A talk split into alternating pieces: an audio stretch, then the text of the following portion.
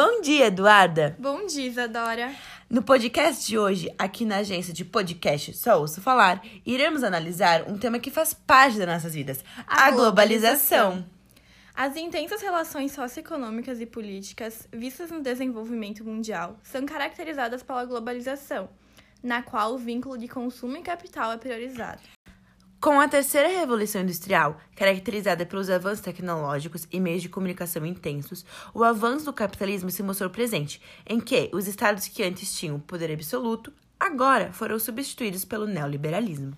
Tal termo surgiu em meados de 1980 e faz referência à defesa de maior autonomia dos cidadãos nos setores políticos e econômicos e, logo, pouca intervenção estatal. É importante destacar tantos pontos positivos pontos negativos do processo de globalização. Para os pontos positivos, cabe mencionar o avanço tecnológico, a facilitação do fluxo de capital, o desenvolvimento de países anteriormente excluídos, uma maior circulação de mercadorias e pessoas, trocas de culturas e fortalecimento da ideia de pertencimento global.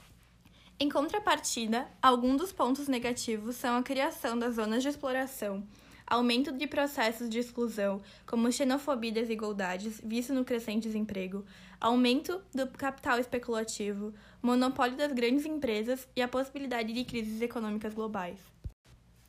Com a globalização frenética, o surgimento de blocos econômicos se tornou inevitável, em que certos países se integraram regionalmente para competir nessa economia globalizada.